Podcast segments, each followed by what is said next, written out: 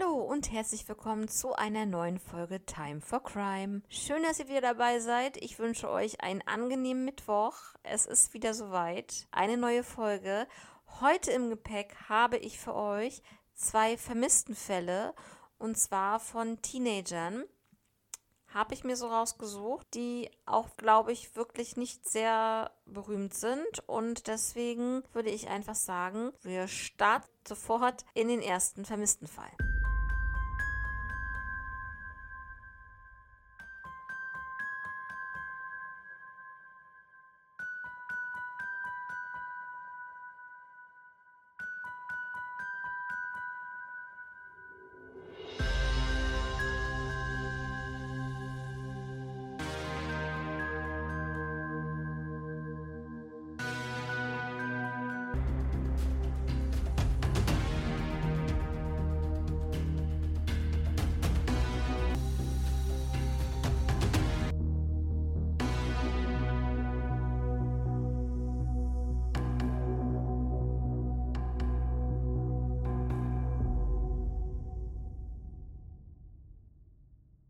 Ja, im ersten vermissten Fall geht es um Gerd Berthold. Gerd Berthold wurde 1962 geboren. 1977 lebte der 15-jährige Gerd mit seiner Familie in der Helene Lange Straße in Potsdam im Stadtviertel Nauener Vorstadt. Gerd war ein ganz normaler Jugendlicher. Seine Freizeit bestand darin, sich mit Freunden zu treffen und Sport zu treiben. Gerd war im Judo-Verein und nahm regelmäßig an Turnieren teil. Er war zuverlässig und auch verantwortungsbewusst. Zu seiner Mutter hatte Gerd eine enge Beziehung und er besuchte sie regelmäßig an ihrem Arbeitsplatz. So auch am Freitag, den 25. März 1977. Es ist 12.30 Uhr und Gerd besucht wieder seine Mutter auf der Arbeit. Seine Mutter meinte zu Gerd, er soll doch bitte noch das Tonbandgerät aus der Werkstatt abholen in der Friedrich-Ebert-Straße und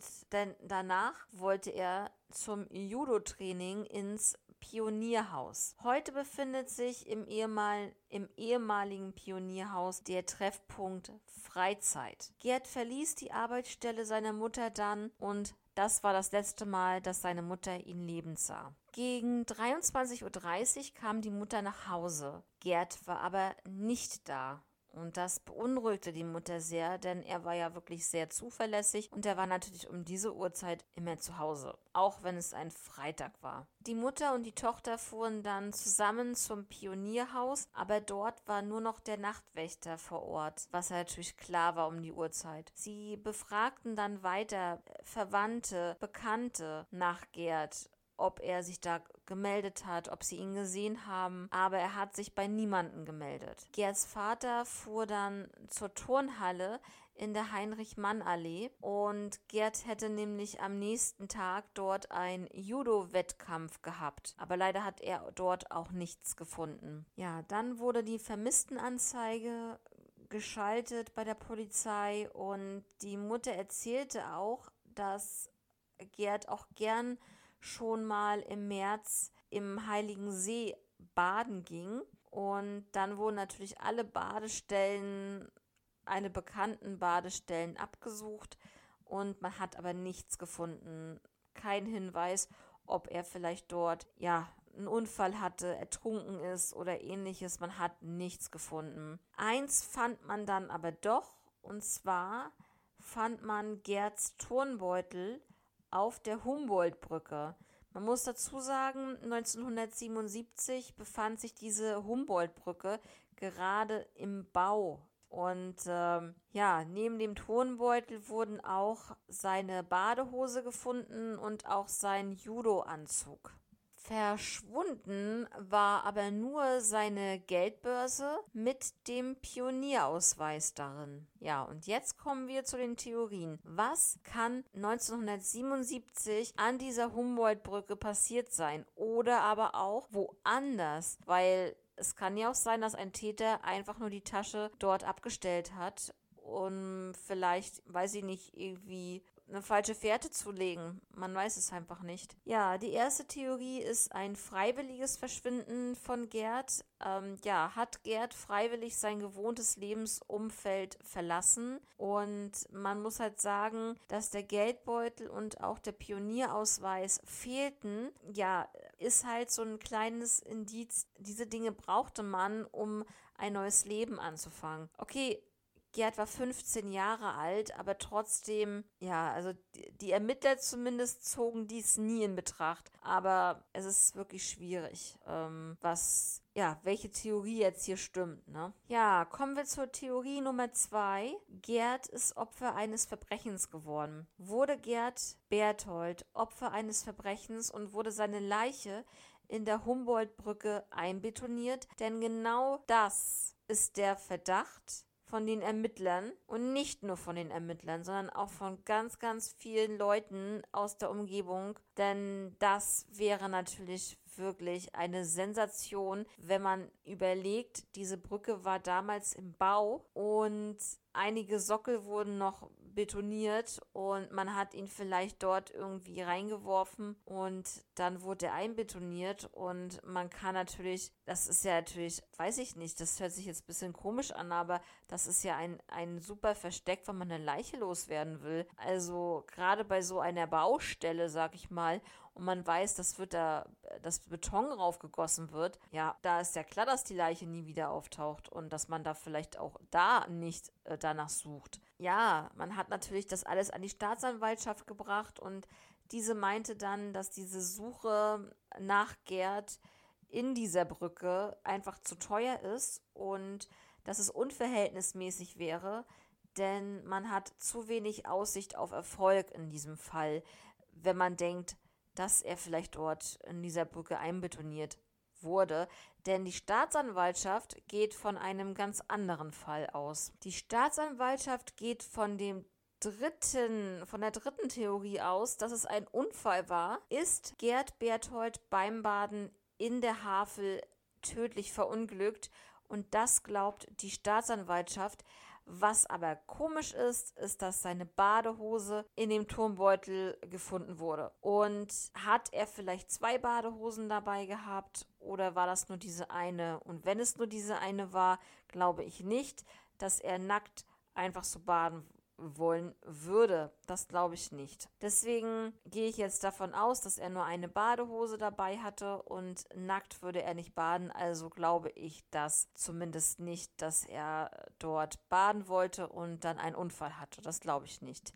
Man munkelt auch, also in der Bevölkerung geht man davon aus, dass der Leichnam von Gerd eher im Wasser der Havel unter der Brücke versenkt worden wäre. Ähm, man muss aber auch dazu sagen, warum sollte jemand so etwas tun? Ist es vielleicht, also es, es hört sich ja an, wenn man jetzt wirklich so drüber nachdenkt, das, das hört sich ja nach Mafia schon wieder an. Ähm, aber was sollte ein 15-jähriger Junge in in der Zeit 1977 mit der Mafia zu tun haben. Kann natürlich auch möglich sein, dass er irgendwas gesehen hat, was er hätte nicht sehen so sollen, dass man das bemerkt hat und dass man ihn einfach beiseite schaffen wollte. Das kann natürlich alles sein. Also es gibt viele, viele Theorien. Ja, jetzt einmal nochmal zu Gerd Berthold, damit ihr auch wisst, wie er aussah und wie seine Beschreibung ist. Also, wie gesagt, er verschwand am 25. März 1977 aus Potsdam. Er war 15 Jahre alt, er war 1,65 groß, hatte eine untersetzte Figur, braune Haare und trug seinen Scheitel links. Seine, sein Geldbeutel und sein Pionierausweis waren verschwunden. Das einmal zu dieser, nochmal zusammengefasst ähm, zur Person Gerd Berthold. In der DDR wurde kaum darüber berichtet, was ja wirklich teilweise fatal ist. Also man hat halt gesagt, in einer sozialistischen Gesellschaft gibt es solche Verbrechen einfach nicht. Und dann möchten wir auch nicht, dass die Bevölkerung weiß, dass es solche Verbrechen gibt, obwohl jeder wusste, dass es solche Verbrechen geben muss, weil halt viele Leute auch verschwunden sind. Und was halt fatal ist in diesem Fall, wenn man nicht an die Öffentlichkeit geht und nicht die Medien sucht, um ähm, ja Hinweise und zu finden, was denn jetzt nun mit Gerd passiert ist äh, oder ob jemand Gerd gesehen hat, dass sich eventuelle Zeugen ja gar nicht melden können und von diesem Fall ja gar nichts wissen. Es kann sein, dass es ganz viele, dass es viele Zeugen gab, die ihn gesehen haben auf einem bestimmten Weg, auf einer bestimmten Route, die er gegangen ist und die davon, von dem Verschwinden und von dem eventuellen Mord, man weiß es ja nicht, ja gar nichts wussten. Nur weil die Medien darüber nicht berichteten. Also muss ich sagen, ist ja die heute, heutige Zeit viel, viel besser. Wir haben Aktenzeichen XY. Wir haben aber auch noch andere Sendungen, die nach Personen fahnden, ne, die die vermisste Person suchen und so weiter und so fort, dass wir die Bevölkerung auch wissen, was da vor sich geht und welche Personen werden vermisst, welche Personen wurden ermordet und wie können wir da helfen? Haben wir vielleicht was gesehen, was wichtig ist? Und das in der DDR war halt wirklich sehr, sehr schwierig. Ne? Was man dann halt auch wirklich sagen muss, ab 1984 gab es einen äh, Ingenieur für den Betrieb der Brücke, also der Humboldt-Brücke, und der kannte diesen Fall auch nicht. Und selbst der Bauleiter von 1977, der konnte sich auch nicht an diesen Fall er erinnern. Das heißt, man hat komplett alles außen vor gelassen, man hat niemandem das erzählt, man hat es unterm Tisch fallen lassen, so kommt es mir rüber. Also es ist wirklich ganz furchtbar und da will man echt nicht ähm, in der Haut der Familie stecken, weil man hätte sicherlich Hinweise bekommen und jetzt nach so langer Zeit von irgendjemandem Hinweise zu bekommen, ist wirklich fraglich. Und es kann natürlich auch sein, dass viele Leute von damals auch schon verstorben sind. Logischerweise, ja. Also wirklich sehr, sehr tragisch das Ganze. Ja, Leute, mehr kann ich zu dem Fall euch jetzt nicht sagen. Was denkt ihr, ist mit Gerd Berthold passiert? im Jahr 1977. Ist er wirklich Opfer eines Verbrechens geworden? Hat er vielleicht was gesehen, was er hätte nicht sehen sollen? Das könnte ich mir auch wirklich vorstellen. Und dass er dort einbetoniert ist, das kann ich mir auch vorstellen. Weil es gibt nichts auf der Welt, was es nicht gibt. Und selbst sowas Absurdes, was man sich nicht vorstellen kann. Selbst sowas existiert. Also warum kann er nicht da einbetoniert sein? Das kann alles möglich sein. Das weiß man nicht. Und es wird durch die Staatsanwaltschaft nicht genehmigt, dort zu suchen in dieser Brücke. Das heißt, es wird einfach nicht wenn, wenn man da wenigstens suchen würde und man würde alles durchleuchten mit bestimmten Gerätschaften, dann könnte man wenigstens sagen, okay, die Brücke ist safe da liegt nichts drin, da ist niemand drin einbetoniert.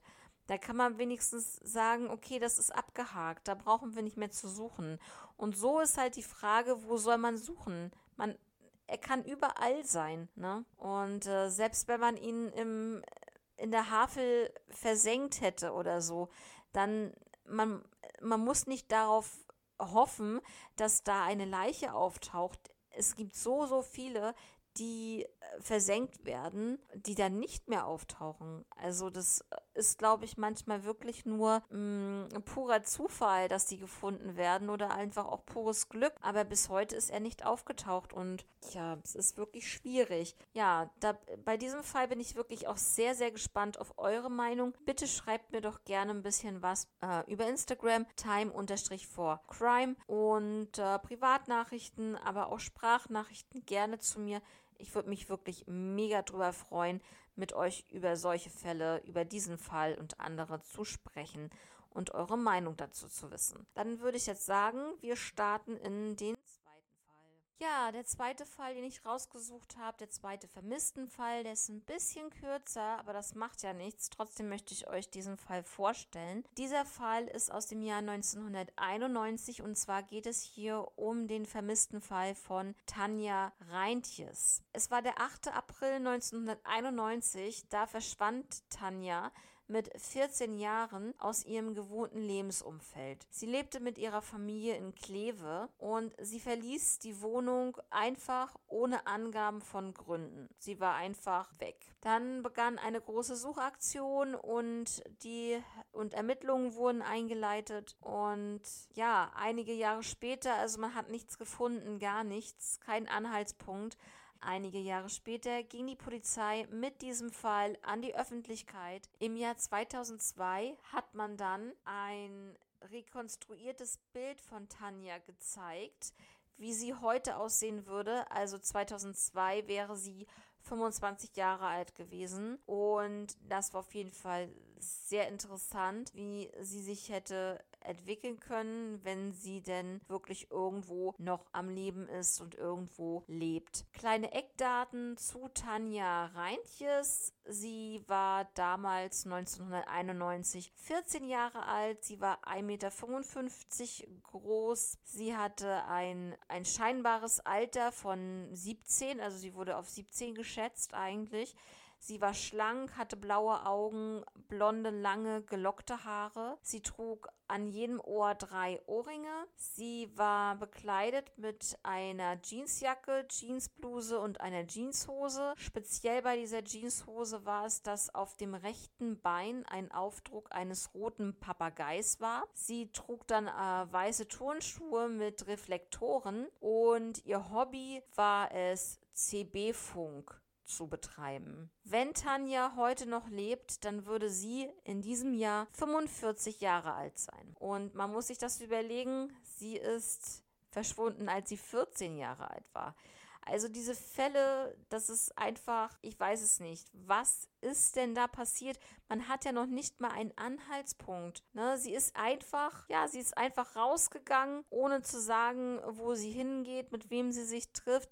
Es kann so vieles sein. Sie kann neue Freunde kennengelernt haben, die vielleicht äh, schon älter waren, die Autos fuhren ganz ehrlich, das erinnert mich irgendwie an den Fall von Anita Richter aus Schwerin, aus Rabensteinfeld. Aber ich muss wirklich sagen, bei Anita war es ja so, sie war auch 14, aber sie hatte schon, hm, sie war so ein bisschen angespannt, sag ich mal. Sie hatte so als wenn sie irgendein Geheimnis mit sich trug. Und sie wollte ja ihrer Freundin damals ja erzählen, was, was man weiß halt nicht, was wollte sie ihrer Freundin sagen.